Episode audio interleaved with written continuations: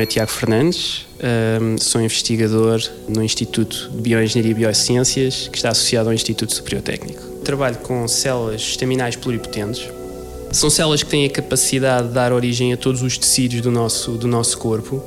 e o meu objetivo é tentar perceber que mecanismos e sinais é que eu posso utilizar para direcionar estas células para os vários tecidos de interesse. E, portanto, aquilo que nós tentamos fazer é, numa primeira fase, criar modelos uh, in vitro que, de certa forma, tenham propriedades e características que imitem aquilo que acontece no sistema nervoso central nos humanos e que nós possamos usar para fazer modelação, portanto, tentar perceber in vitro como é que determinadas doenças afetam aquela região do sistema nervoso central. Um exemplo em concreto que nós estamos a, a, estudar em colaboração com um grupo do Instituto de Medicina Molecular é a doença de Rett. Portanto, é uma doença do sistema nervoso central, nomeadamente do córtex cerebral,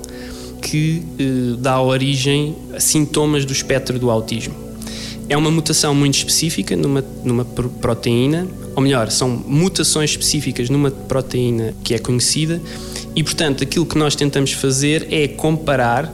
quando geramos o tecido in vitro, o tecido do córtex cerebral in vitro, comparar o, o que é que acontece com tecido e células saudáveis com células que têm as mutações que vão dar origem uh, ao síndrome de Rett e tentar perceber molecularmente e fenotipicamente que diferenças são e ter algumas pistas de quais são os mecanismos que levam ao aparecimento daquela doença. 90 Segundos de Ciência é uma produção conjunta da Antena 1, ITQB e FCSH da Universidade Nova de Lisboa, com o apoio do Santander Universidades e da Nova Artis.